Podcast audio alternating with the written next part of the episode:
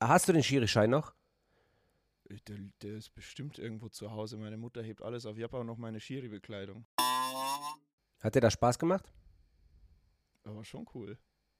Was war cool? Was hat dir Spaß gemacht? Was genau? Die Frage wird mir immer gestellt. Warum machst du das? Mir, mir, mich fragen Leute, warum machst, warum tust du das an? Warum machst du das? Warum hast, warum hat dir das Spaß gemacht? Was war daran cool? Also zum einen hat mir tatsächlich Spaß gemacht, in die Pfeife zu pfeifen. Ihr, ihr habt ja schon sehr viel Macht in dem Spiel, in dem Fußballspiel. Ihr habt die meiste Macht. So und dass ihr, glaube ich, das dem Spieler nicht zeigt, so quasi nach dem Motto, ich kann jetzt entscheiden, ob du gewinnst oder verlierst. Ich mache mit dir, was ich will. So, ich glaube, das kommt halt einfach grundsätzlich bei einem Menschen nicht gut an, egal zu wem du das halt machst. Rapid.com, der Schiri-Podcast mit Patrick Ittrich.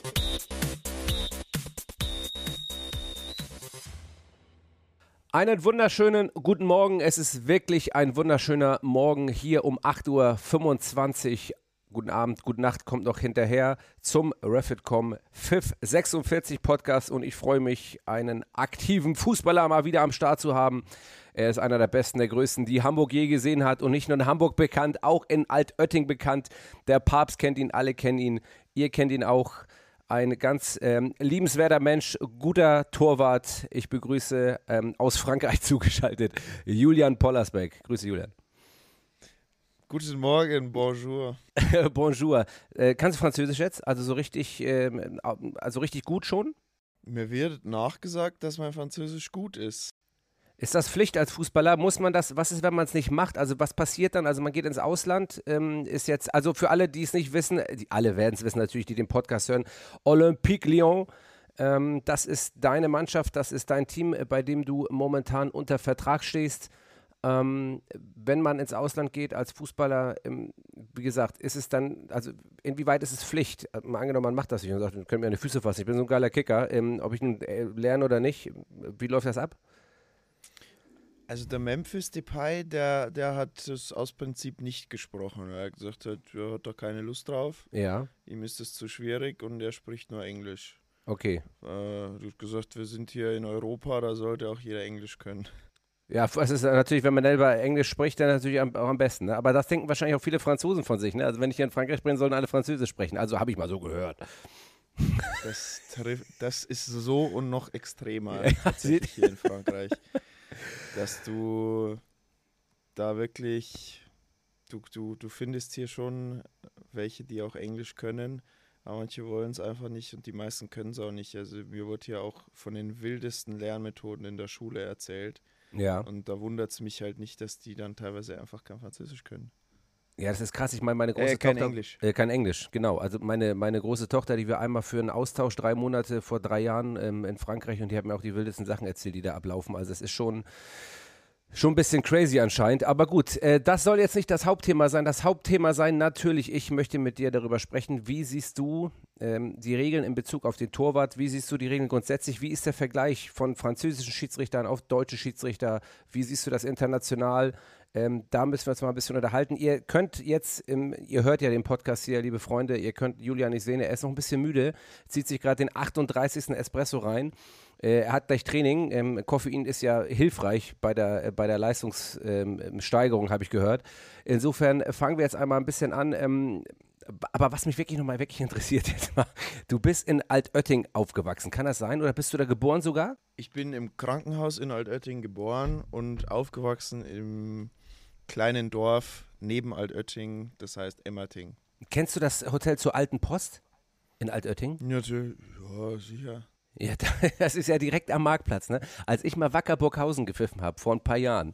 Ich weiß nicht, ob du da schon, ob du da im Tor stand, ich weiß es nicht, muss ich ganz ehrlich sagen, ich kann, müsste ich nachschauen. Auf jeden Fall haben wir im Hotel zur Alten Post gewohnt und ihr müsst euch das so vorstellen. Altötting ist ja ein Wallfahrtsort, da kommt ja ähm, unser ehemaliger Papst äh, Josef Ratzinger hin, Benedetto und ähm, da sind wir in diesem Hotel zur Alten Post immer äh, untergekommen, beziehungsweise da schliefen wir. Und ihr müsst euch vorstellen, das ist fast mitten auf dem Marktplatz. Und der Marktplatz besteht aus 127 Kirchen äh, in Altötting. Also es sind eigentlich drei, aber drei große. Und jedes Mal um 6 Uhr geht die erste Glocke los. Wenn du also um 14 Uhr dein Spiel pfeifst, bist du um 6 Uhr schon wach.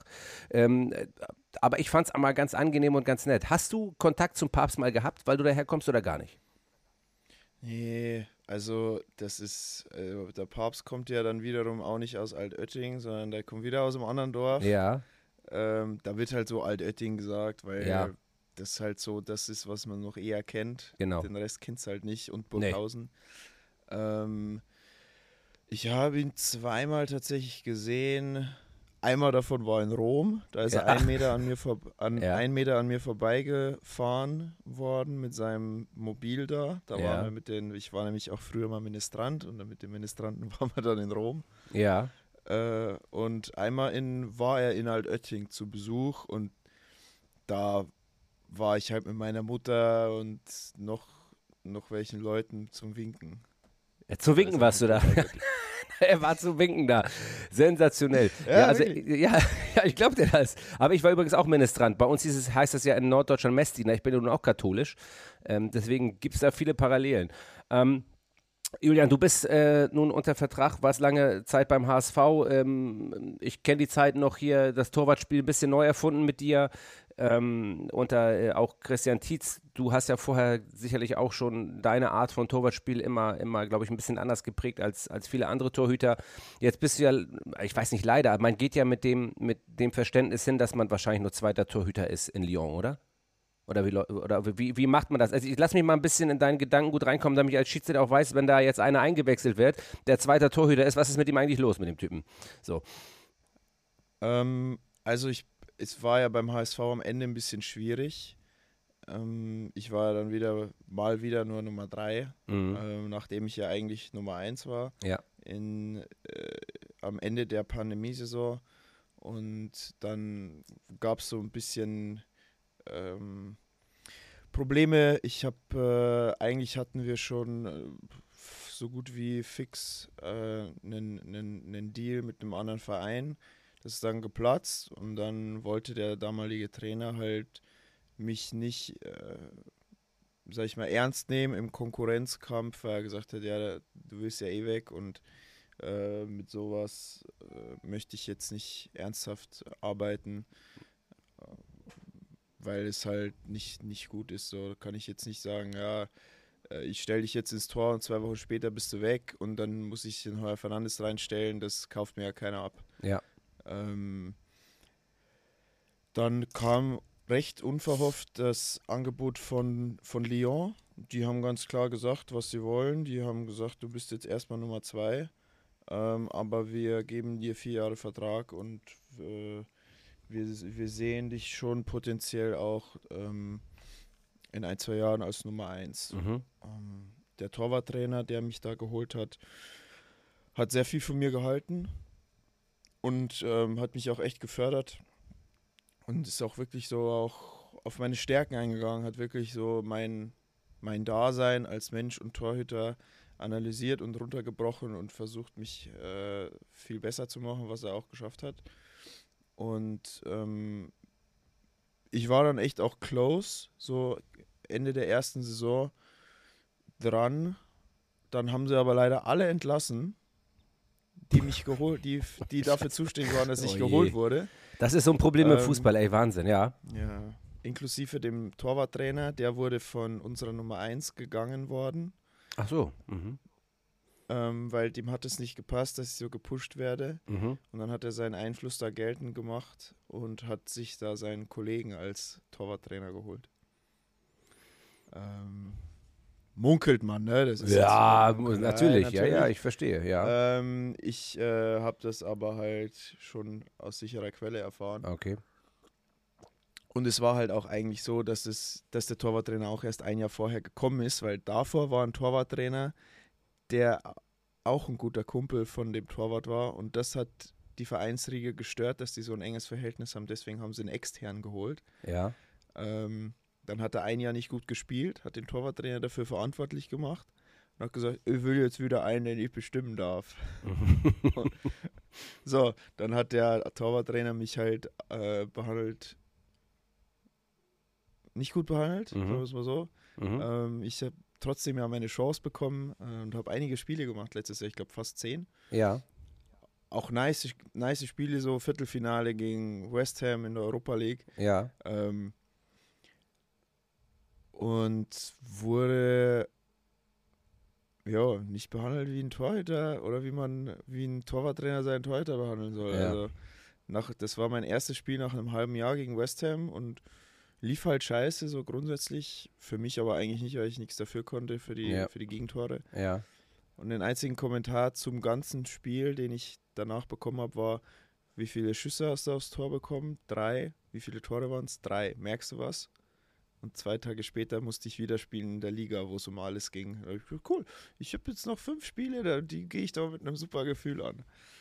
Ja, ich glaube, nicht Also- jeder gute ehemalige Torwart, der auch Torwarttrainer ist, hat auch ein bisschen was in Sachen, ähm, ja, wie ich mit Menschen umgehe zu tun, ne? Oder wie ich, ähm, also es ist ja auch viel auch immer eine Kopfsache, auch bei Spielern, das ist ja immer das, glaube ich, was ganz viele Zuschauer und Fans nicht begreifen. Die denken immer, man verdient einen Haufen Kohle und deswegen funktioniert man automatisch. Das ist ja, das ist ja eben genau der Punkt, ähm, der eben halt nicht stimmt. Ja, ja ich, ich habe es meines Erachtens trotzdem sehr, sehr gut gemacht, vor allem in Anbetracht dieser Umstände, dass ich quasi vor und nach keinem Spiel Feedback bekommen habe oder positiven Zuspruch, fand ich fand ich extrem gut, was ich da, was ich da abgezogen habe.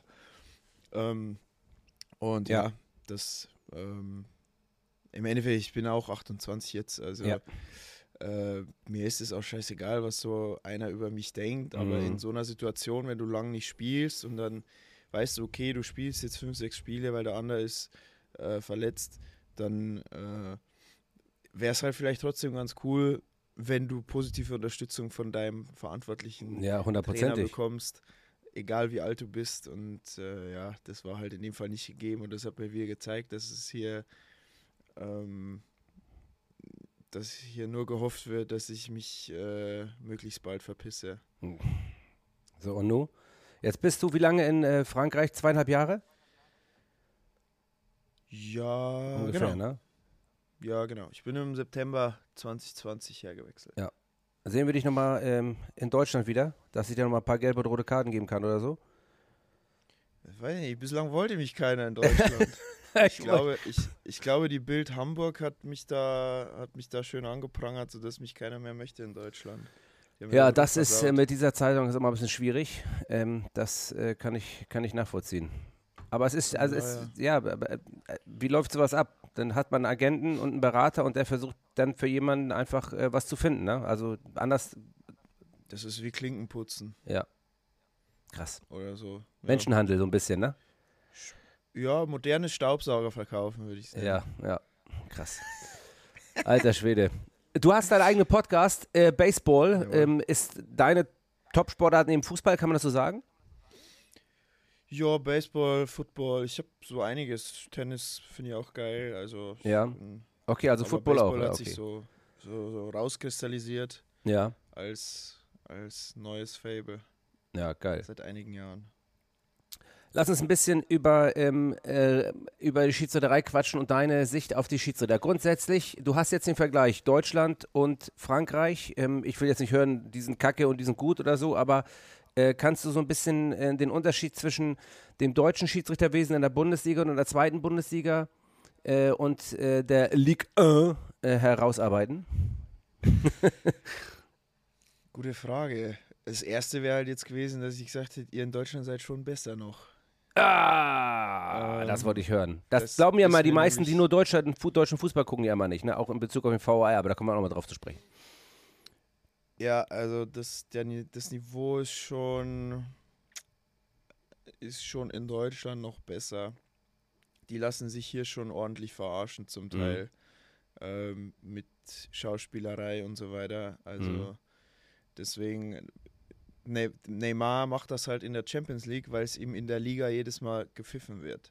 Deswegen zieht er das auch international durch, nur da wird es ihm nicht immer gepfiffen. Ja. Ähm, aber hier wird dir halt alles weggepfiffen, sobald du schreist. Das ist wirklich krass. Also ich habe mich im ersten Jahr so furchtbar aufgeregt auf der Bank. Ja. Zum Teil, äh, was gegen uns gepfiffen wurde oder das, ja, ansonsten, das ist, also ne, das ist jetzt auch nicht, dass man sagt, das ist jetzt irgendwie viel schlechter, aber das war halt so, was mir aufgefallen ist, dass es oft, dass das Gefühl fürs Spiel auch nicht so sehr viele Kleinigkeiten und so, wo du hast ganz wenig, die eine, eine großzügige Linie haben.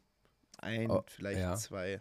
Aber ist das, was Fußballer wollen? Wollt ihr die großzügige Linie haben? Also wo ist die Grenze? Also wo ist die Grenze zwischen ich will eine großzügige Linie haben und ich jetzt muss auch was gepfiffen werden? Also äh, ich meine, harte Zweikämpfe zulassen, irgendwann gibt es ja eine Grenze. Das ist das eine und das andere. Wie ist es mit der Umgang ähm, in, im, sag ich mal, im zwischenmenschlichen Bereich mit den Schiedsrichtern in, in Frankreich? Im, im, wie ist da der kommunikative Weg? Ja, und wird ja in, in Deutschland nachgesagt, wir haben ja zwei, drei kommunikative Schiedsrichter, zähle ich mich auch dazu. Äh, wie ist es da in Frankreich? Kann man mit den schnacken? Äh, sind die distanziert? Gibt es da auch einfach ein, zwei, wo man sagt, was ist mit dem Top-Schiri Tapin, der jetzt natürlich auch bei der Weltmeisterschaft pfeift, den ich auch als Experte dann äh, ähm, ähm, nicht zu beurteilen habe, aber zu erklären habe, was das für ein Mensch ist? Vielleicht kannst du mir da ein bisschen helfen. Clément Turpin. Siehst du, damit fängt er schon an, dass ihr gar nicht wisst, wer da pfeift, ne? Das ist schon wieder, es ist los mit dir, Pollersbeck, ey. Ah, der ist das. Okay, ich hatte kein, ich hatte kein Gesicht zu Jetzt dem. hast du eins. Boah. Das ist eine gute Frage. Hat der uns schon aufgepfiffen? Nicht so. Die geben uns anscheinend immer die anderen. weiß, ich jetzt, weiß ich jetzt auch nicht. Aber wie ist es so im Äh, Zwischenmädchenbereich? Was meinst du? Wie, wie ist da der Unterschied so bei, ähm, bei den, Habe ich den das? Gefühl, dass da nicht so gequatscht wird. Ja. So auch mal mit einem. Die sind so ein bisschen. Distanziert. Ja, 100% würde ich jetzt auch nicht sagen, weil auf der Bank kriegst du es meistens nicht so mit und wenn ich gespielt habe, dann habe ich da tatsächlich echt überhaupt nicht drauf geachtet ähm, Ja. in den paar Spielen. Klar. Mm, Was macht man denn auf aber der Bank? Also was macht man auf der Bank, wenn man auf der Bank sitzt? Also jetzt, du bist ja dann als Anfeuern. zweiter Torwart kommst du ja so häufig nicht rein. Also jeder äh, äh, Auswechselspieler ähm, kommt ja relativ häufig, wird eingewechselt, aber als, als Ersatztorwart kommt es ja nicht so häufig vor, grundsätzlich, es sei denn, man verletzt sich oder man wird irgendwann zu Nummer 1. Was macht man da die ganze Zeit? Was macht man da? Erzähl. Wer, hör, wer hört denn den Podcast alles? Das die Schiedsrichter. was- Schiedsrichter. Mm, Ja. Ja, du machst halt nichts. Du sitzt halt da und, und chillst. Ja, Du supportest halt die Jungs. ja. Aber wenn das Spiel langweilig ist, dann sitzt du halt da und in der ersten Halbzeit quatscht du halt noch mit den anderen Jungs, die auch auf der Mhm. Bank sitzen. In der zweiten Halbzeit sitzt du halt da und guckst dir, guckst dir das, das Spiel an. Also ich bin Ja. jetzt auch nicht so der. Ich bin jetzt nicht so ein toller zweiter Torwart, muss ich auch offen und ehrlich zugeben. äh, nee. Was ist denn ein toller zweiter Torwart, der komplett Jo. ausrastet da dran? Also du bist jetzt nicht so ein Tom Mickel, ne? Das meinst du damit? Ja, ja, genau. Tom Mickel ist halt da auch sehr extrovertiert. Ich bin halt, ich gucke mir das halt an und Mhm. beim Tor, klar, freue ich mich, aber ich bin jetzt keiner, der an der Seitenlinie steht und so. Beim Tommy äh, ist es auch keine Show oder so. Ja, der ist Tommy so, lebt ne? das halt. Aber Mhm. es gibt halt auch äh, Leute, ähm, die da halt eine Show draus machen. Einfach nur damit gesagt wird, so, oh, guck mal, der Ja, ist ja, klar. emotional. Und ich denke mir so, Junge, das sehe das seh ich doch schon, da muss ich gar keine guten Augen haben. Mit acht Dioptrien sehe ich, dass der eine Show abzieht. Ja, okay. Ähm, und ja, ich bin jetzt auch nicht der große Kabinenredner oder so. Das habe ich halt Mhm. noch nie gemacht, weil bislang war ich halt eigentlich immer eher der Tor, der gespielt hat. Da musst du nichts sagen, konzentrierst dich auf deinen Stuff und bringst halt Leistung. Das ist so Mhm. mein Ding, aber gut, auf der Bank äh, muss ich ja keine Leistung erstmal bringen. Und wenn von daher ist halt zweiter Torwart ist für mich halt eher, eher so eine Übergangsgeschichte. Ja. Und ja, ich bin ja kein Stinkstiefel oder Arschloch im Training. Okay. Ich mein Support kriegst du halt dadurch, weil ich halt Leistung bringe im Training und da Mhm. halt versuche gut zu sein und Mhm. das spornt natürlich den anderen an und ich gehe auch vor dem Spiel zu meinem ersten Torwart hin und sage viel Glück und gutes Spiel und hau rein. Aber mich da jetzt hinzustellen und große Reden zu schwingen, das halte ich jetzt nicht für meinen Aufgabenbereich. Mein Das heißt, du hast wahrscheinlich auch noch keine gelbe Karte auf der Bank bekommen, oder? Oh, gute Frage. Ah, Kann sein in meinem ersten Jahr. Da war ich schon, da bin ich schon abgegangen. ja. Was ja, regt dich ich an Schiedsrichtern am meisten auf? Sag mal eben. Also grundsätzlich, was, was, was ist da, wo, wo würdest du sagen, muss ein Schiedsrichter ansetzen, damit er dich nicht aufregt? Und jetzt, ich rede jetzt nicht von einer falschen, richtigen Entscheidung. Es gibt ja Entscheidungen, die kann man nicht überblicken. Ich in meiner Couchposition hier, wenn ich jetzt Fußball äh, geguckt habe in der Bundesliga, dann hat man immer einen anderen, anderen Blick da drauf, ähm, als wenn man, ähm, und man muss auch manchmal natürlich, glaube ich, auch als Fußballer eingestehen, im Nachhinein äh, hat man vielleicht auch nicht alles so richtig gesehen, dann ist die Emotionalität im Vordergrund. Aber was erwartest du vom Schiri? In erster Linie. Keine Fehlentscheidung. Ja, gut, kein, Platz für, kein Platz für Fehler hier in dem Sport. Hier geht es um Milliarden. Ja, ja, ich war ja, Mann. genau. Also, also so wie beim Torwart, der die Murmel reinlässt, obwohl das nicht. nee, aber was macht, was zeichnet einen guten Schiri aus für dich? Das ist eine geile Frage. Ähm, ja, So nach dem Motto, das Spiel Steht- ist vorbei steht's- und du sagst, Alter, heute gehe ich zu dem hin und sag dem, das, was du heute hier gepfiffen hast, das hat richtig Spaß und Laune gemacht, das war gut, mit dir konnte man gut umgehen äh, oder du hast gute Entscheidungen getroffen. Was, was ist genau, was würde dich dazu bewegen, das zu tun? Und zweitens als Aussage, das sollte man des Öfteren tun. So. ja gut, wenn du zu viel falsch pfeifst, dann wird niemals jemand zu dir hinkommen. Das ist klar. Ähm, aber wenn du halt so eine gewisse Haltung zu deiner Entscheidung nicht so quasi so dieses, ihr, ihr habt ja schon sehr viel Macht in dem Spiel, Mhm. in dem Fußballspiel. Ihr habt die meiste Macht. Mhm. So, und dass ihr, glaube ich, das dem Spieler nicht zeigt, so quasi nach dem Motto, ich kann jetzt entscheiden, ob du gewinnst oder verlierst. Ja. Ich mache mit dir, was ich will. So, ich glaube, das kommt halt einfach grundsätzlich bei einem Menschen nicht gut an, egal zu wem du das halt machst. Ich glaube, wenn du halt einfach so dein, wenn man merkt, du gibst dein Bestes, du bist, du bist kommunikativ im Sinne von, du musst jetzt keinem Ohr abkauen, aber so, Mhm.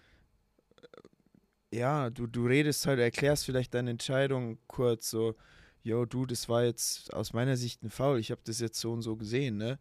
Ähm, oder ich stehe auf, ich habe gesehen, da war nichts oder so. Und wenn du dann halt so eine, eine offene, nonverbale und verbale Kommunikation führst, dann glaube ich, ist das schon die halbe Miete. Zusätzlich dazu, dass dir halt jetzt nicht gravierende Fehlentscheidungen unterlaufen dürfen. Mhm. Genau, aber genauso wie, dass ich keinen Ball äh, durch die Hände kriegen darf. Also Ja. ich glaube, ob wenn du jetzt 50-50 Entscheidungen mal für die eine, mal für die andere Seite, das ist ja wirklich küpfig gesprungen und man sagt ja auch am Ende des Tages, äh, egal wie du entscheidest, äh, elf Spieler sind immer unzufrieden mit Ja, deiner Entscheidung. oft. Äh, und von daher ähm, glaube ich, ist, ich bin immer vom Platz gegangen, wenn ich mir gedacht habe, so, wenn da jetzt nichts Wildes dabei war und dachte so, hm, okay, der hatte das im Griff. So. Ja. Der hatte eine klare Linie. Ich bin immer ein Fan von einer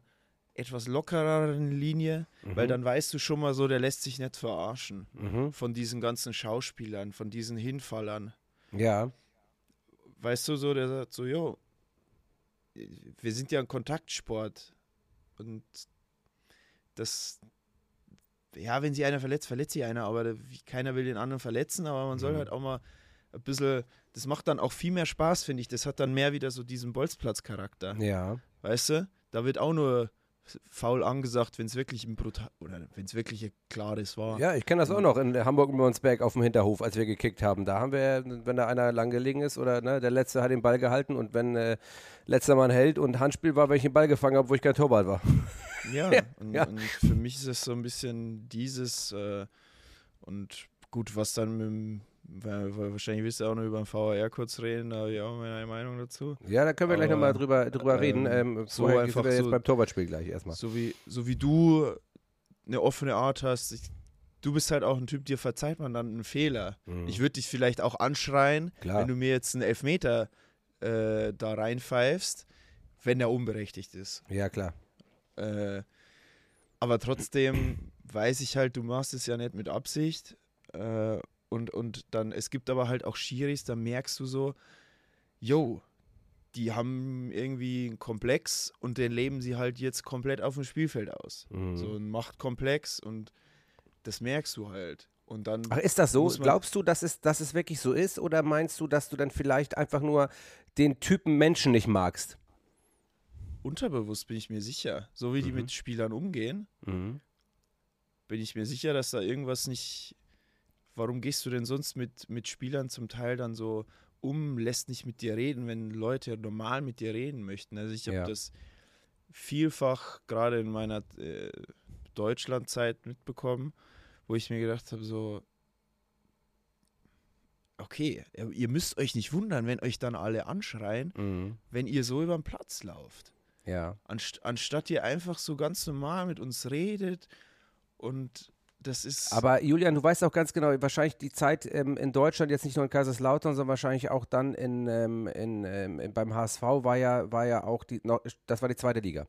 Und äh, da werden natürlich auch Schiedsrichter eingesetzt. Gut, gerade als der HSV abgestiegen ist, klar, ähm, haben auch ganz viele Bundesliga-Schiedsrichter gepfiffen, aber es kommen ja dann immer mehr auch reine Zweitligaschiedsrichter, die vielleicht auch gerade in der zweiten Liga sind, etc. Die haben natürlich noch nicht die Erfahrung und noch den Wert, ähm, äh, Sachen, ähm, Wert ist falsch ausgedrückt, aber sagen wir mal, die Erfahrung, mit euch vielleicht kommunikativ so umzugehen, wie man das hat, wenn man vielleicht mal zehn Jahre älter ist. Dasselbe gilt ja aber auch für Fußballer. Also das ist immer so eine Sache. Ich weiß total, was du meinst und ich finde das auch ein guter Hinweis und der muss auch, äh, dem, der muss auch gehört werden, weil ich glaube, erst so kannst du ja einen Draht zum Spieler entwickeln, um auch deine Spielleitung gut zu machen, dass du nicht zu viel Theater auf dem Platz hast.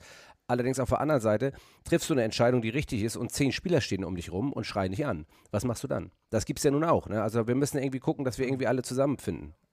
Ich glaube, da ist es wichtig, dass, dass ihr vielleicht so ein Stück weit, ich weiß nicht, wie ihr geschult werdet. Mhm. Das Problem ist halt, schul mal die Fußballer. Ihr seid ja noch die Vernünftigen auf dem Fußballplatz. Wir sind Mhm. ja, ne?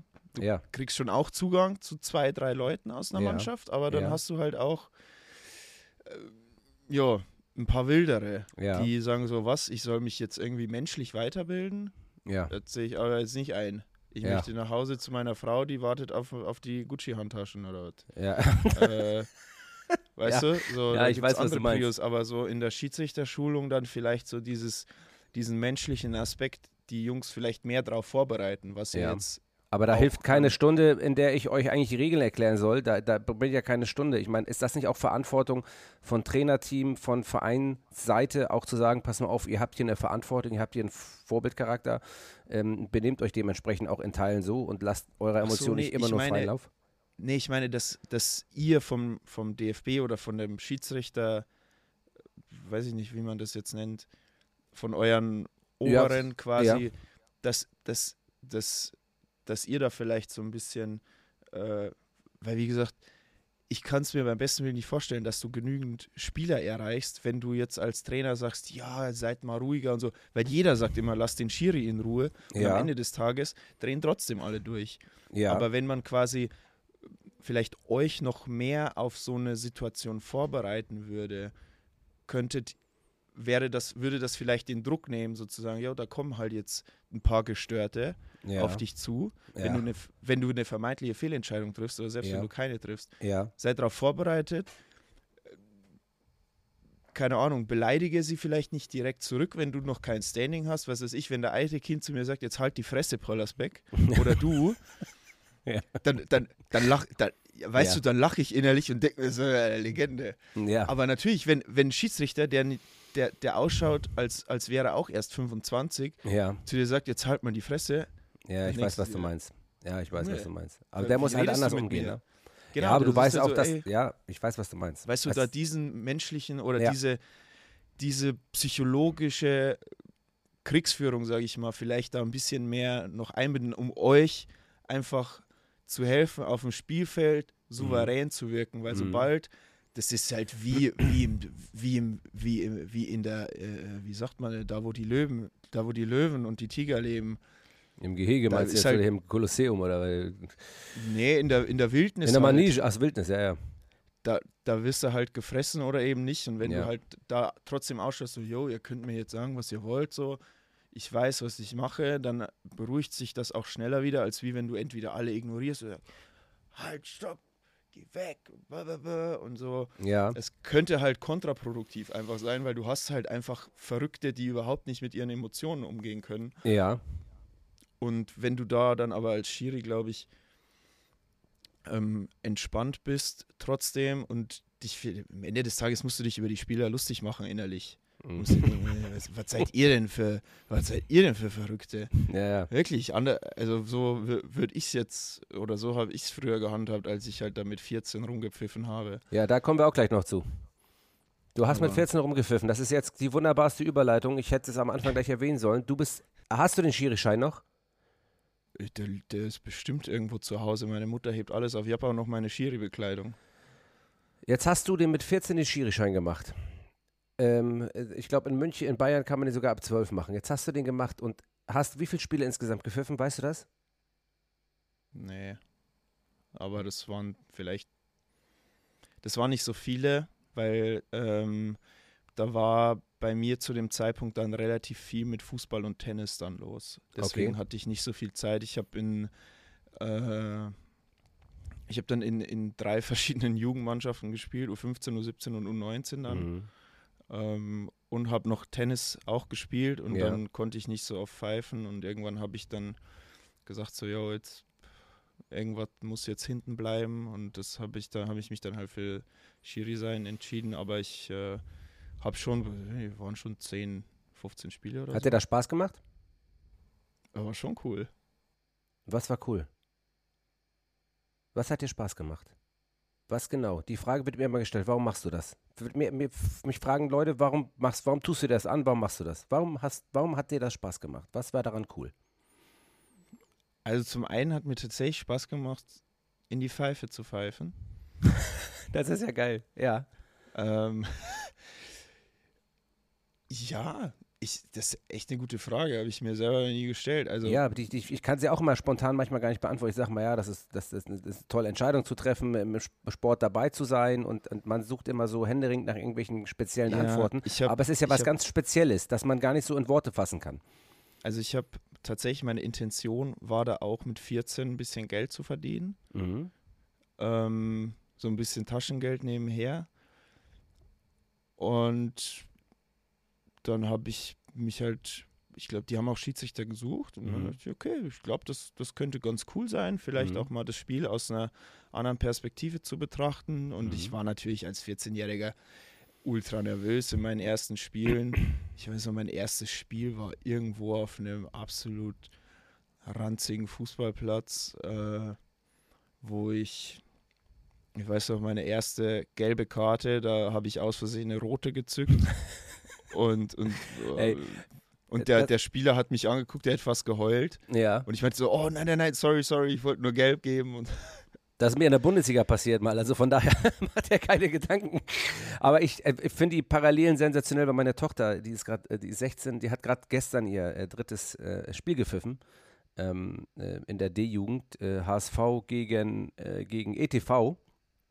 Äh, und ähm, ähm, also da sieht man auch noch, also das ist schon eine riesen Herausforderung für jemanden, der das noch nie gemacht hat. Also auf was du alles achten musst. Also wenn du es inst instinktiv machst mittlerweile, ja, wie du in deinem Torwartspiel viele Sachen instinktiv machst, im Leben man instinktiv viele Sachen, aber das erste Mal auf dem Platz stehen und sich dessen bewusst sein, was man eigentlich tun muss. Man muss erstmal die Regeln kennen. Du musst wissen, gibt es eigentlich einen Rückpass in der D- oder eine E-Jugend? Das weiß man zum Beispiel gar nicht. Was ist mit dem Einwurf? Wie weit müssen die wegstehen? Was ist mit dem indirekten Freistoß, wenn ich einen Rückpass mache? Was ist, wie, wie muss ich eine Auswechslung anzeigen? In welche Richtung muss ich meine Hand? All diese Dinge, ähm, die kannst du ja noch gar nicht wissen und das geht nur durch Spiele.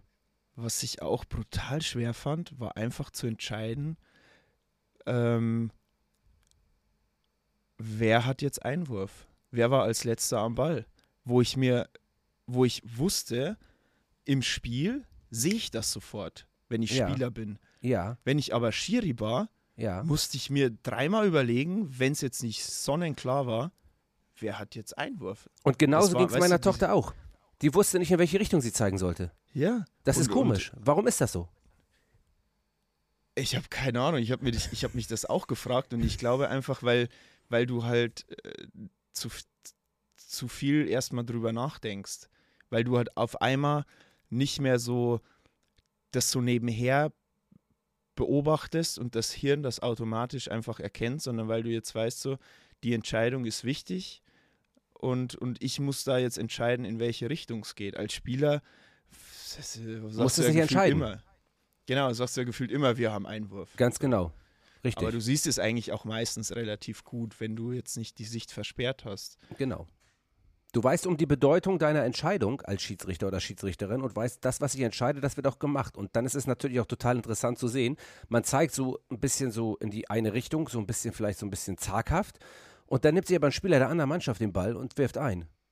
So, dann musst du ja da reinflöten in die Tröte und sagen, ey, hey, halt, nee, nee, ich habe in die andere Richtung angezeigt, auch wenn es falsch ist. Das, ne, das ist total schwierig im, in den ersten Spielen, glaube ich, umzusetzen. Das, das, ist super, dass du das erzählst, weil genau das ich gerade erlebe bei meiner Tochter und ich finde es äh, großartig, ja. Auch so dann, ich hatte auch einmal ein brutales Erlebnis äh, mit, mit einem ganz wild gewordenen Trainer, da habe ich ein Frauenspiel gepfiffen, das müsste auch so D-Jugend oder C-Jugend oder B-Jugend gewesen sein. Ja der hat sich furchtbar aufgeregt und mein Dad hat sich den dann vorgenommen. Mhm. Ähm, weil ich habe auch keinen Schmarrn gepfiffen oder so, aber da war halt dann auch die Thematik, abseits, Digga, mhm. ohne Assistenten, wie willst du ein Abseits erkennen? Du musst ja nicht. immer nach Gefühl entscheiden. Immer. Also es war wirklich, das ist wie Lotto. Ja, stimmt, da gebe ich dir recht, total. So, ja, jetzt hoffst du halt mal. Ich habe halt mir dann immer gesagt, so gut, wenn es für mich nicht sonnenklar ist, dann lasse ich weiterlaufen. Ja. Weil dann pfeife ich halt nicht zurück so. Ähm, da habt ihr jetzt ja auch mit den Assistenten und mit der Kalibrierung natürlich deutlich mehr Vorteil. Aber ja, total. Aber in der D-Jugend oder in der Kreisliga oder äh, Kreisklasse, zum Beispiel in Hamburg, wo es natürlich noch keine Assistenten gibt, ja, mach das erstmal. Ich meine, du hast die Schiedsrichter nicht, die das äh, äh, damit du in jeder Liga irgendwie Assistenten hast, aber das ist total schwierig zu beurteilen. Aber es ist total interessant. Äh, und du hast, gut, ich kann total nachvollziehen, ich meine, du hast jetzt deine Karriere als Fußballer mehr oder weniger gemacht, kann man ja sagen. Ähm, ich sage ja immer vielen, wenn ihr die Fußballkarriere irgendwie absehbar nicht schafft, dann bleibt bei der Schiedsrichterei, weil auch da kann man Karriere machen. Und natürlich ist der Tannenbaum noch immer enger auch im Schiedsrichterwesen.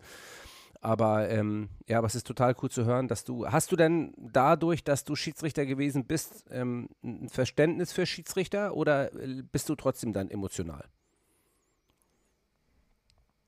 Mm, ja, natürlich bin ich emotional auf dem Spielfeld, wenn ich jetzt irgendwie auf der anderen Seite sehe, so, das war doch ein Foul oder das war elf Meter, dann, dann schimpfe ich vielleicht vor mich hin hinten, aber ich bin jetzt keiner, der zum Schiri läuft und sich da irgendwie wild mhm. beschwert oder so. Also ich brauche das auch nicht, ähm, wenn ich wirklich irgendwie mit einer Entscheidung nicht einverstanden bin, die jetzt irgendwie um mich herum fällt, mhm. dann habe ich vielleicht schon das eine oder andere Mal gesagt, Herr Schiedsrichter, das glaube ich war jetzt nicht so.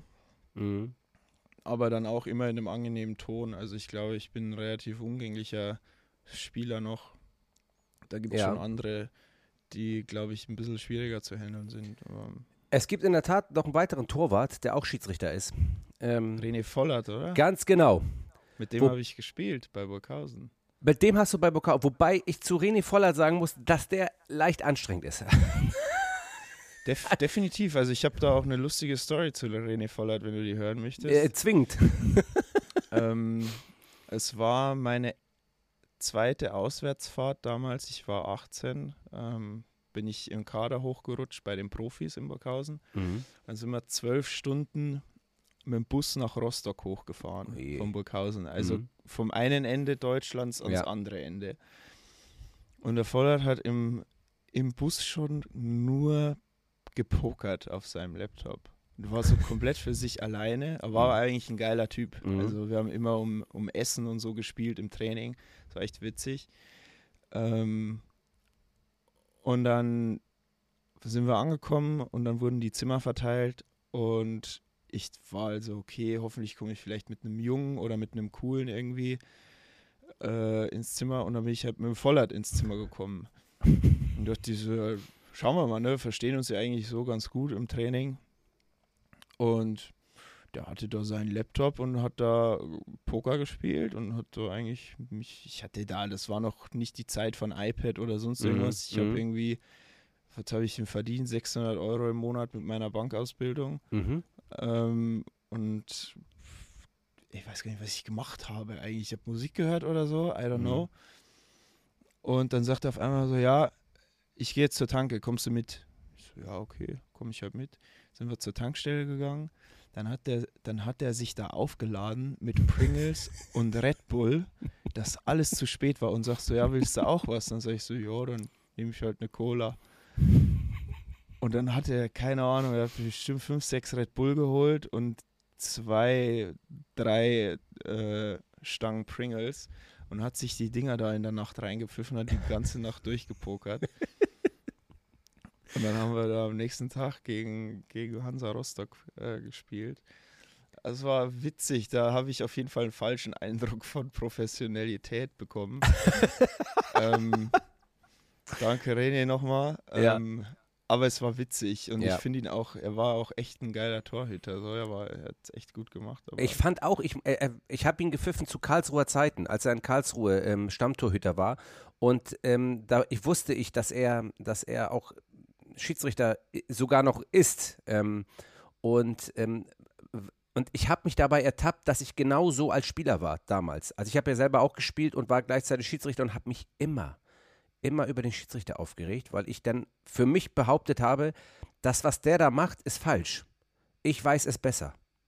Ich und glaube, für René war es tatsächlich eine Therapie, weil in Burghausen war es tatsächlich so, du wusstest, René ist einmal pro Hin- und Rückrunde gesperrt, weil er, weil er zu viele gelbe Karten bekommt ja. wegen Meckern. Ja. Das war tatsächlich so. Du konntest die Uhr danach stellen, dass der Typ fünf gelbe Karten kassiert und ein Spiel gesperrt ist. Ja. Und ich, danach hat sich das ja ein bisschen beruhigt.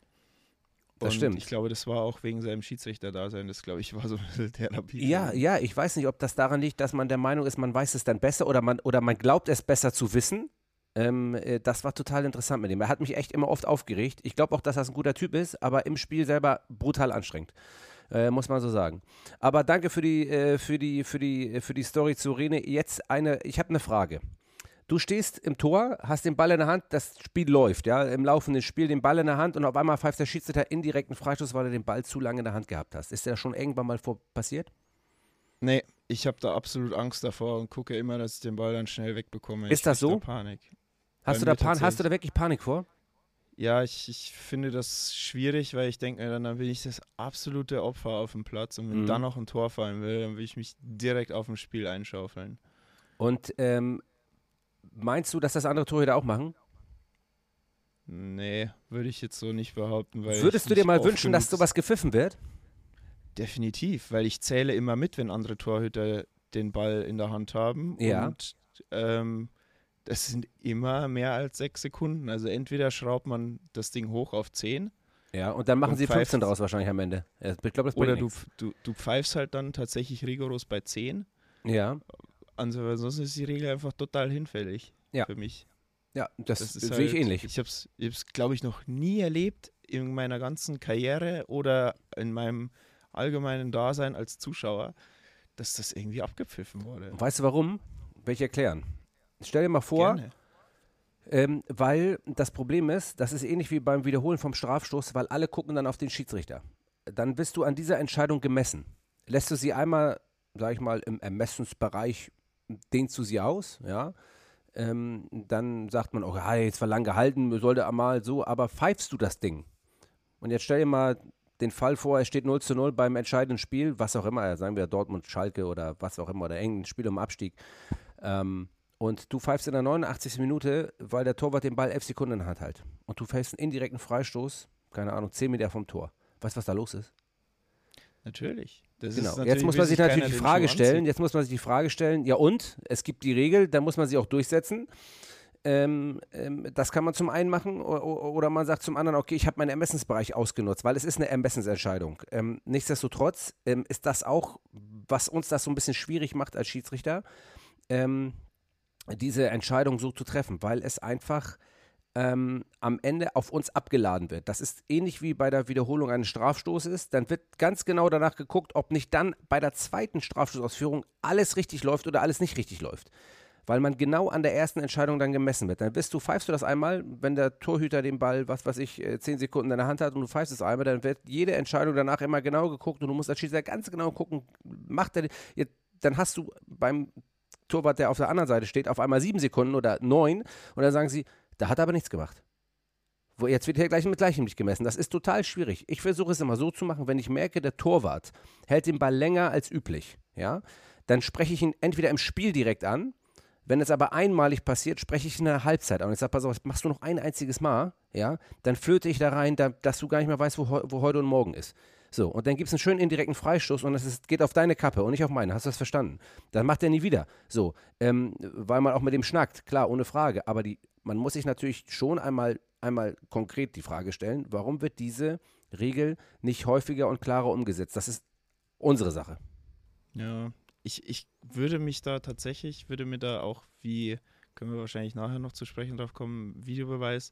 Ja. Würde mir da ein Beispiel am, äh, gerade am American Football oder zum Beispiel auch am Tennis ja. nehmen und so eine Art Shot Clock vielleicht äh, einführen, dass vielleicht irgendwie der äh, vierte Offizielle äh, irgendwie so einen Button hat, äh, ja. wo du dann, wo er dann vielleicht Kontrolle vom, von der Videowall oder so dann ja. hat, wo er dann auf, wenn er sieht, okay, der Torwart hat jetzt den Ball in der Hand, drückt er auf Start und ja. dann hast du halt einen Countdown. Ich würde es zum Beispiel auf 10 Sekunden hoch machen.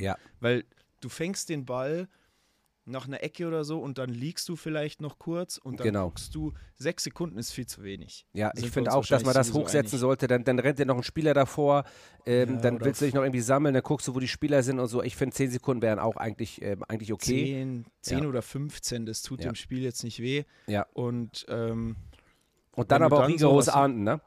Genau, wenn du dann, weil dann hat der Torwart äh, das im Blick und, und du auch. Mhm. Und wenn du dann nach fünf, wenn er dann nach 15 Sekunden das Ding noch in der Hand hat, dann gibt es halt einen indirekten Freistoß. Dann ziehen sich alle im Endeffekt aus der Affäre, weil dann gibt es die Regel, dann gibt es die Anzeige, diese, die, die Shot Clock. Ja. Und dann ist der Torwart der Gearschte. Und dann hat ja. er halt aber, weiß er halt aber auch, äh, okay, ich habe jetzt noch so und so viel Zeit. Und ja. ähm, dann kann ihm auch keiner ans Bein pinkeln genau. äh, von den Mitspielern oder den Trainern. Ja, halt doch den Ball länger in der Hand. Wir haben doch Zeit oder sonst irgendwas, was du auch oft als Torhüter zu hören bekommst. Mach nicht zu schnell, gerade wenn, wenn du jetzt irgendwie 1-0 vorne bist, 80. Minute oder so. Ja.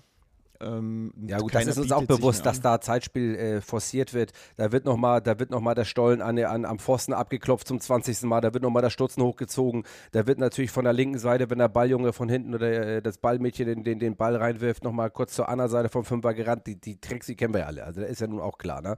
So, ich mache es ja meistens so, dass ich mich an den 16er stelle wenn ich merke, der Torwart fängt an, da auf Zeit zu spielen und dann guckt er einmal und sagt, oh, was macht der Schiri denn da? So, und dann merkt er schon, dann ist er, hey Schiri, ich beeil mich ja schon, ich bin ja schon gelaufen, ich bin ja schon gejoggt, ich weiß schon. Also die Tricks kennen wir ja alle, ne? Also es ist ja, ne? man muss nur nach außen klar machen, pass auf, ich habe hab das auf dem Zettel, wir brauchen hier kein Zeitspiel. Aber ich glaube, dass mit dieser Shotplot, wo du, wo du sagst, äh, wir brauchen eine gewisse Zeitbegrenzung, ist in manchen Fällen vielleicht wirklich schon hilfreich, um gewisse Sachen einfach, ich sag mal, einfach auszumerzen, die sich so, wo keiner so, so, so eine Handhabe, so eine Greifbarkeit hat von der, von der Klarheit. Ne? Ich finde, Fußball ist ja ein Ermessenssport. Ne? Also vieles wird mit Ermessen gemacht, das macht den Sport ja auch so emotional.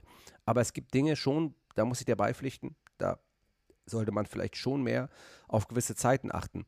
Ähm, und dann sollte man vor der Saison sowas besprechen und sagen, pass auf, das ist jetzt, das ist jetzt so, Achtet da drauf, sonst wird es abgepfiffen. Und dann muss man das auch durchsetzen. Und der letzte Punkt, diese Dinge macht ja, machen ja nicht wir vom DFB. Also die Regeln bestimmt ja das IFAB. Das ist ja dieses International Association Board, das, ähm, ähm, das, das aus mehreren, mehreren Menschen besteht, aus verschiedenen Ländern, die diese Regeln bestimmen. Und ähm, man kann sozusagen Hinweise geben aus dem jeweiligen Verband und sagen, pass auf, was haltet ihr davon? Aber wir ändern die Regeln nicht. Das ist total schwierig, ähm, da eine Einheitlichkeit dann auch zu finden. Ja, ich denke, so in, der, in allen ersten Ligen hast du eigentlich überall mindestens eine Videowall, ja. wo, du, wo du sowas anzeigen kannst. Ja. Und dann wäre das in, in, zweite, in der deutschen zweiten Liga hast du es wahrscheinlich mittlerweile auch überall. Ja. Aber ja gut, aber dann stoppt halt einer die Uhr, dann macht das der Videoassistent und stoppt, äh, und da, da, wir sind ja zu zweit da, dann stoppt einer eben mal kurz, wenn er den Ball in der Hand hat, mal kurz die Zeit und dann gibt dann durch, pass auf, sechs Sekunden abgelaufen und dann wird gepfiffen. Ja, oder zehn Sekunden vierte, oder 15 oder, oder, keine Ahnung was, oder, oder acht oder wie auch immer. Offizielle oder so, ja. ja. Dann müssen die halt, dann musst du das halt wissen. Da kannst du ja, ja. als Schiri auch nochmal den Hinweis, keine Ahnung, dann machst du dann sagt dir der vierte Offizielle fünf Sekunden noch und dann hebst du die Hand und machst so fünf, vier, drei, zwei, eins. Ja, auch wie im Basketball zum Beispiel der Abwurf und all solche Sachen. Ne? Also müssen ja auch in einer gewissen Zeit ähm, ähm, muss sowas. Ja, finde ich äh, finde ich einen guten Hinweis ähm, und finde ich auch gar nicht ähm, gar nicht gar nicht schlecht. Also um auch gewisse Sachen einfach. Ja, dann hast du auch weniger Diskussion, ne? Also und hast auch weniger Theater. Ähm, zweiter Punkt: ähm, Strafstoßausführung. Ähm, ihr müsst ja ähm, mit einem Bein mindestens auf der Torlinie stehen, ähm, um äh, bei der Strafstoßausführung sozusagen diesen Strafstoß nicht gegen euch gepfiffen zu bekommen. Ähm, wie ist es damit? Ich glaube, man kann es lernen im Training, das so durchzuführen. Habt ihr das Gefühl, ihr werdet im Torwartspiel äh, gehindert? Findest du diese Regel gut? Was, wie findest du es grundsätzlich? Es ist nervig, wenn du ein Zentimeter über der Linie bist und das wird abgepfiffen, weil es ja faktisch ist und man kann es belegen und der Video ist dann holt es zurück. Sag mir mal was dazu. Ich habe damit kein Problem. Also ich bin sowieso ein Typ, der einfach nur einen Schritt setzt und dann abdrückt beim Strafstoß. Ja. Ähm, habe aber da auch im Training dann mal drauf geachtet und habe da eigentlich kein Problem. Also dann stellst du dich halt einfach nicht mit den Fersen an die Linie, sondern mit den Zehenspitzen. Ja. Weil das macht das Kraut nicht fett, ob du da jetzt so oder so stehst. Und dann bist du halt einfach safe, weil es ist halt ärgerlich, wenn du den Ball hältst und wegen einen Zentimeter der dir abgepfiffen wird, obwohl es halt, obwohl du ihn sowieso gehalten hättest. Aber es ist halt dann falsch in dem, Ende, in, in, in dem Fall und ein Regelbruch und dann muss halt wiederholt werden. Ja. Und das ist halt ärgerlich dann für dich und deine Mannschaft. Und Ja, total. wenn du da drauf achtest, also ich finde es Ja. schon gut, weil es war davor schon so, dass, dass teilweise die Torhüter einen Meter vor der Linie standen und es wurde nicht abgepfiffen, weil es halt auch wieder so ein bisschen Ermessensspielraum war und jetzt hast du eine klare Linie und das ist für euch auch besser, denke ich. Mhm. Und da könnt ihr euch dann halt immer auch auf die auf den Videoassistenten und die Regel äh, verlassen und zu sagen, so, nee, das war jetzt falsch, das können wir dir gerne belegen und Ja. da muss halt wiederholt werden. Und Okay, also bist du damit davon. sozusagen klar und Chico sagt, so ist die Regel, die ist klar nachvollziehbar. Also du bist eher der Typ, der, wenn ich das so raushöre, der sagt, okay, es gibt hier klare Abgrenzung, klare Regeln und die, die sind halt so und wenn wir die auch einhalten, alle zusammen, dann ist das nachvollziehbar. Ja, bin ich ein Freund, weil dann gibt es weniger Sachen, worüber man sich aufregen muss. Ja. Weißt du, wenn auf der einen Seite, weil du, du hast es halt dann immer, der eine pfeift es dann so und der andere lässt es durchgehen. Ja. Und dann hast du so, dann sagst du auf einmal, ja, letztes Mal aber war es aber so Ja. und so. Oder der Torwart, der hat so gemacht. Das ist, das ist ja Quatsch. Ja. Da sparst du ja, dir ja voll viel Stress eigentlich, wenn du klarere Regeln hast. Ja, find, ja, rennst du bei mir auch offene Tür ein, finde ich gut. Letzter Punkt zum Torwartspiel, bevor wir äh, letztes Thema VAR aus deiner Sicht behandeln. Ähm, wann ist es für dich ein Foul im 16er gegen dich als Torwart? Also es gibt ja ganz häufig die, die Fälle, dass du hochspringst mit beiden Armen, der Spieler kommt, äh, köpft den Ball und dann ist die Frage, Fünfer weiß ich, es gibt diesen Schutz-Fünfer-Raum nicht, was die meisten ja auch denken, das ist Quatsch. Äh, den gibt es einfach nicht. Aber wann, ähm, wann bist du der Meinung, habe ich mich verschätzt und es ist ein Tor und wann ist es ein Foul? Hast du da, gibt es da für dich ein, eine klare Abgrenzung oder kannst du uns das erklären? Es wird immer noch viel zu viel im Fünfer abgepfiffen für Torhüter Ja, gegen, gegen Stürmer, muss ich ganz klar sagen. ja, Ähm, also diesen Fünfer-Schutzraum gibt es immer noch. Das ist einfach so. Das, Ja. das sieht man immer wieder, dass es da zum Teil echt Entscheidungen gibt, wo ich die Stirn runzel, wo ich mir denke, so Leute, das war gar nichts. Mhm. Also vor allem, es gibt ja diesen 5-Meter-Dings nicht mehr und dann kannst du jetzt nicht einfach, nur weil da ein Kontakt war. Aus meiner Sicht ist es halt dann faul, wenn du den Torhüter klar behinderst oder, oder ihm klar oder dich klar ihm in den Weg stellst, damit er irgendwo nicht hinkommt, obwohl er raus will. Mhm. Und er dadurch nicht an den Ball kommt äh, und dann halt ein Tor fällt oder so. Oder ähm, so ist es mir auch schon passiert und es wurde mir auch schon ein, zweimal nicht gepfiffen. Wenn du, wenn du zum Ball hochgehen willst und es touchiert dich halt einer am Arm, Ja, dann kannst du nichts mehr machen, weil diese Zehntelsekunde, in der du deinen Arm nicht hochbekommst, die reicht halt dann, dass du die Kugel nicht sicher fangen kannst. ja, Und da habe ich auch schon ein Tor äh, bekommen, weiß ich noch, gegen Aue war das. ja. Da gehe ich hoch zum Ball, der, der Stürmer springt mir rein, aber berührt mich nur am Arm. Und dadurch kann ich den Ball nicht fangen Mhm. und der dahinter jagt das Ding in den Winkel. Mhm. Und ich stehe halt da und es so, ja, sorry, dass er mich nicht tötet, aber ihr könnt nicht nur abpfeifen, wenn mich einer tötet im Strafraum. Ja.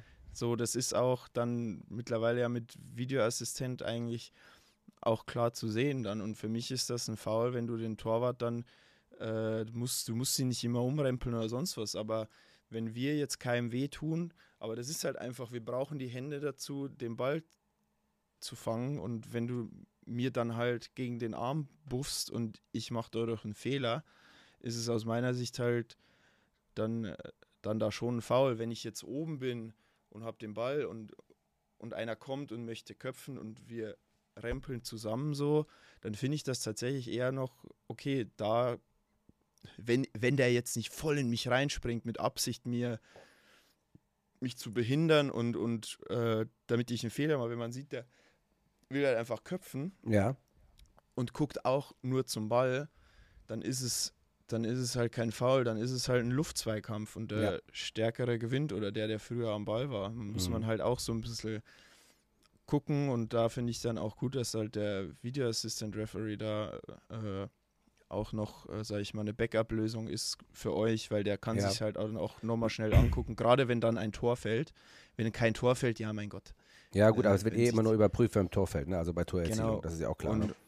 und deswegen sind für mich so als Torhüter ist es ganz wichtig, äh, habe ich schon oft erlebt, das reicht, wenn einer dir ein bisschen an die Hand kommt, aber dann, dann, dann behindert er dich halt. Ja. Und es wird ja auch abgepfiffen, wenn einer einmal am Trikot zupft an der Mittellinie. Ja. Das ist für mich genau das Gleiche. Okay.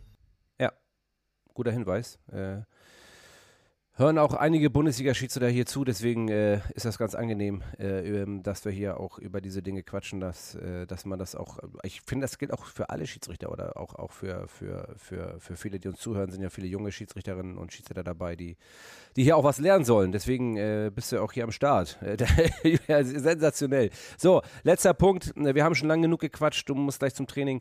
Ähm, Video Assistant Referee Frankreich, ähm, äh, Deutschland generell, ähm, deine Einschätzung ähm, dazu, wie siehst du es grundsätzlich? Bist du Befürworter? Sagst du, ähm, das ist alles Grütze oder sagst du, das muss man ändern? Was, erzähl mal ein, hau mal einen raus hier jetzt. Ich finde es schon, schon gut, dass das eingeführt wurde. Ähm, Weil es, das gibt immer zwei Seiten. Ne? Vorher, als es es gar nicht gab, musste man halt einfach die Entscheidung akzeptieren, so wie sie am Spielfeld gepfiffen wurde. Ähm, jetzt hast du halt, sage ich mal, die beiden Seiten. Auf der einen Seite, wenn etwas für dich durch den Videoassistent ähm, gepfiffen wurde, dann sagst du, oh, super Videoassistent. Auf der anderen Seite, wenn noch mal was überprüft wurde, keine Ahnung, du, deine Mannschaft schießt ein Tor und du freust dich und auf einmal war es halt doch ein Millimeter abseits oder irgendwo war dann doch noch ein Foul oder weiß der Geier. Ähm, dann denkst du ja, so eine scheiße blöder Videoassistent, ohne Videoassistent wäre das ein Tor oder so. Ja. Ne? Ähm, ich finde aber, darum geht es nicht dabei, sondern es geht ja dabei, das Spiel fairer zu machen. Das Problem dabei ist nur, dass das aus meiner Sicht halt nicht, nicht gelingt, nicht ganz gelingt, weil da halt auch, du hast halt auch eine viel zu hohe Fehlerquote dafür noch zum Teil äh, und äh, viel zu viele Interventionen, viel zu viel, was da dann und auf einmal da wieder und hier wieder. Und ich habe auch das Gefühl, wenn ich mir dann so DFB-Pokalspiele anschaue, wo kein Videoassistent dabei ist, dann habe ich, ich weiß nicht, ob das wirklich so ist, aber man hat den Eindruck, da bin ich auch nicht der Einzige, wenn ich mich dann mit meinen Kollegen oder Freunden unterhalte, die auch ganz viel Fußball schauen und wo ich jetzt auch sagen würde, die haben auch einigermaßen guten Fußballsachverstand. Mhm. Die sagen dann auch, ich habe das Gefühl, durch den Videoassistent ähm, verschlechtert sich so ein bisschen die gute Einschätzung der Schiedsrichter, der Tatsachenentscheidung. Mhm. Weil normalerweise hast du ja so das Backup äh, und weißt du, ja, wenn wirklich was war, dann, dann, dann interveniert er schon. Und dann ist das, das verfälscht so ein bisschen. Früher war es halt einfach so, als Schiri, okay, du musstest genau hinschauen und in dem Moment entscheiden. Und jetzt ist es dann so ein bisschen so, mm, und das finde ich so ein bisschen schade. Ich würde dem Schiedsrichter auf dem Platz wieder mehr äh, Vertrauen beziehungsweise Macht im Sinne davon geben, dass man sagt, so, du entscheidest und das ist das Wichtigste. Und äh, der Videoassistent, das mit dem Abseits zum Beispiel finde ich super, weil mhm. da, da ist ja quasi eine Null-Fehler- äh, ja, Quote. Das ist faktisch, aus, da gibt es die Linie genau. und fertig. Genau. Das ist genau, genau. wie innerhalb, außerhalb oder Tor-Goal-Line-Technology. Äh, genau. Das ist so faktisch, da weiß jeder genau, okay, das ist halt genau. so. Ja. Und, und dann bei den ganzen Sachen, im, wenn, wenn Tore fallen und äh, Elfmeter, das kannst du halt im Endeffekt, weil es gibt ja Je, es gibt ja die Diskussion überall, in jeder mhm. Talkshow, nach jedem Spieltag. Und ich sehe das halt dann auch wieder so, wie es in Amerika ist.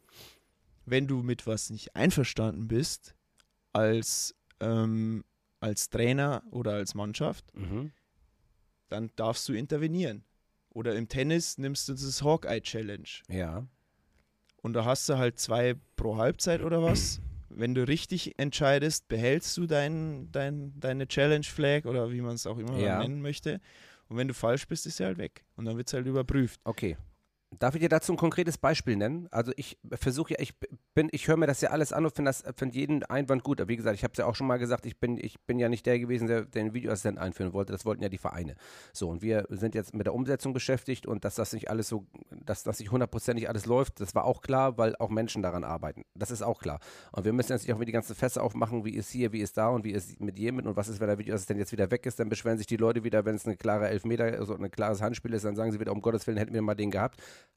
auch Beispiel DFB-Pokal gab es auch zwei, drei Entscheidungen, die man hätte ändern müssen mit Videoassistent im Pokalspiel. Da gab es Entscheidungen, was waren klare Strafstöße, die hat der Schiedsrichter nicht entschieden. Ähm, mit Videoassistent wäre es hundertprozentig gedreht worden, weil man gesagt hätte, pass auf, das ist ein klares, klares Foulspiel oder ein klares Handspiel oder was auch immer. Also ich glaube, da ist ganz viel Subjektivität drin. Ähm, ich weiß aber, was du meinst mit der ähm, Entscheidungsqualität der Schiedsrichter, dass man das Gefühl hat, dass durch das Backup des Videoassistenten der Schiedsrichter ähm, nicht sofort und richtig entscheiden möchte, weil er weiß, da ist noch jemand, der mir hilft. Ähm, ähm, da muss ich aber, das muss ich aber eigentlich ähm, versuchen zu entkräften, weil mit jeder falschen Entscheidung als Schiedsrichter, die du triffst, die korrigiert wird, hast du eine falsche Entscheidung getroffen. Das heißt, das bezieht sich auch auf deine Bewertung, auch auf deine Fachlichkeit als Schiedsrichter. Das heißt auch, dass ich dann ähm, auch in Spielansetzungen nicht mehr so berücksichtigt werde, vielleicht in der Qualität der Spiele, wenn ich immer wieder einen Fehler mache und durch den Videoassistenten korrigiert werde. Ähm, ähm, das muss man wissen. Also wir sind schon darauf bedacht, immer die richtige Entscheidung zu treffen als Schiedsrichter und auch früher war es so, wenn ich mir nicht sicher war, habe ich halt weiterlaufen lassen. Weil ich kann keine, wenn ich weiße Mäuse sehe, dann sagen die Leute, was ist los mit dem?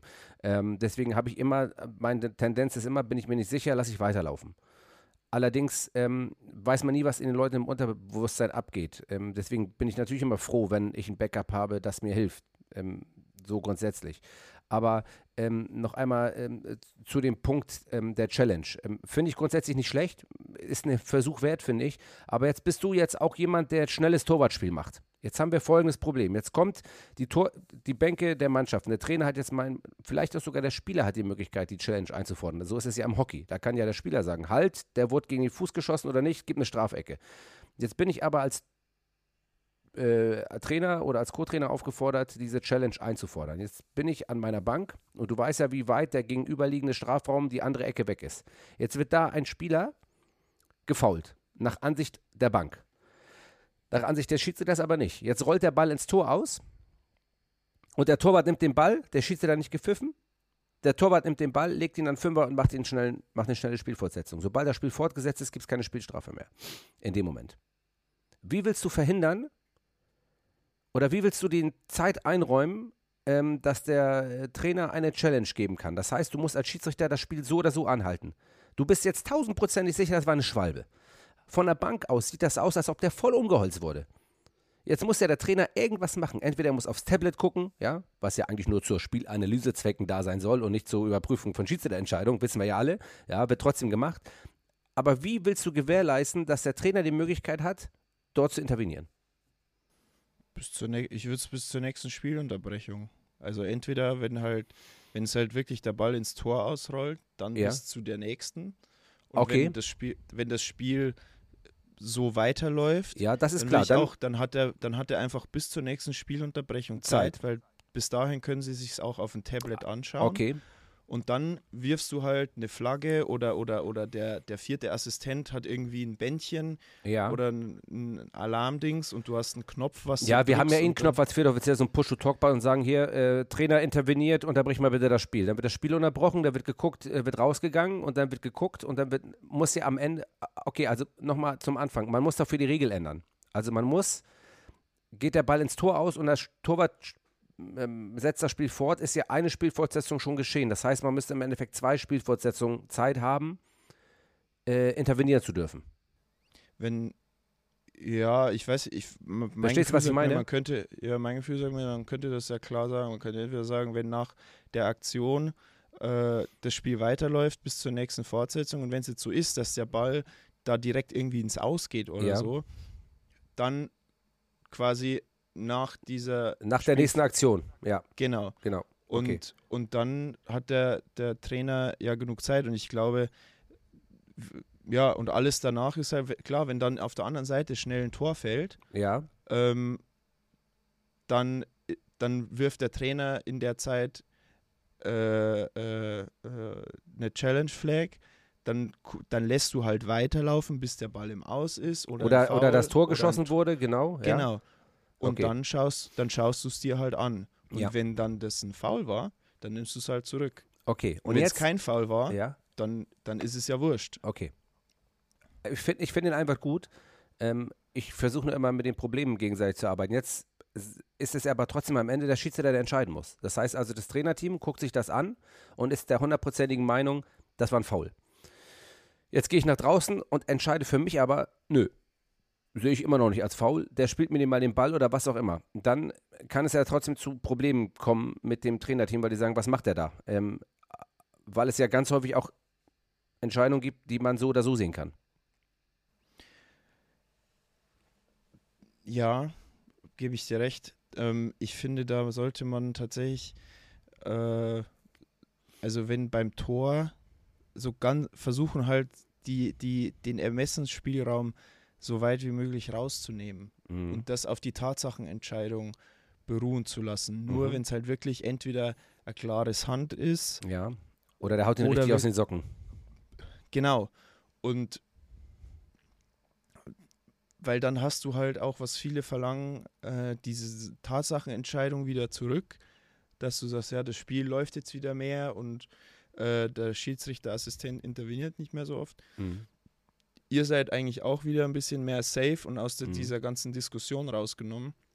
Und als, als Verein und Spieler oder Verantwortliche weißt du halt auch so, okay, die Grauzone ist zumindest ein bisschen kleiner geworden. Ja. Und ähm, mein Handspiel ist ja immer noch eine Grundsatzgrauzone irgendwie. Das Aber liegt ja bei einer Regel, ne? Das liegt ja nicht am Videoassistenten. Genau. Und aber ein Foul, da muss halt wirklich klar widerlegbar in meinen Mhm. Augen sein. Mhm. Es ist halt genauso wie äh, im, im, im Football oder so, wo du sagst, so, da wurde jetzt auf so entschieden Mhm. und du musst es klar widerlegen können als, als Schiri und sagen so, nee, das war jetzt ganz klar ein Foul oder eben ganz klar kein Foul. Mhm. Und wenn du, wenn du, sobald du einen Zweifel hast oder es nicht 100% widerlegen kannst, sag ich mal, dann lässt du halt weiterlaufen und sagst, Mhm. nee, so ist es nicht. Und klar wird es dann vielleicht auch noch Aufschreie geben und so. Äh, die gibt es aber überall. Ja. Aber ich glaube, man kann das zumindest verringern dadurch, dass man sagt, okay, der, der Schiedsrichter, äh, also die können nur challengen bei halt eben Elfmeter oder irgendwelchen Toren, was, was ihnen nicht passt. Abseits ist sowieso safe. Okay. Und, Und- was ist mit diesen ähm, Angriffssituationen? Also wir haben ja diese Angriffssituation. Das heißt also, ich, die, der Ballbesitz wechselt, mal angenommen am eigenen 16er und ich renne Richtung Tor.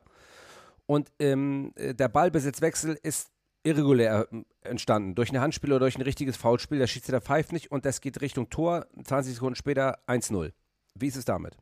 Auch eine Challenge oder Nö. Nö. Will ich rausnehmen. okay. Dann ist es halt so. Dann ist Okay. halt so. Also in meiner, du hast doch viel genug Zeit, das Ding zu verteidigen.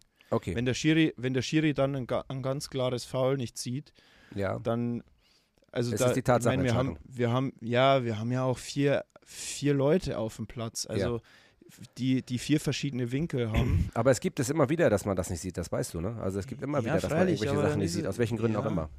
Ja, aber wenn du halt sagst, so, nee, das, das bleibt eine Tatsachenentscheidung, Mhm. weil am Ende des Tages äh, ist dann halt, da, musst du, da müssen alle damit leben. Da Mhm. müssen alle damit leben und dann hast du halt auch wieder dieses, weil am Ende wirst du noch mehr dafür kritisiert, glaube ich, wenn der Videoassistent eingreifen kann und dann aber sagt, ah ja, nee, war doch kein Foul und hinterher ist es aber eigentlich schon klar eher ein Foul. Und wenn du halt einfach sagst, so, nee, das haben wir nicht gesehen oder Ja.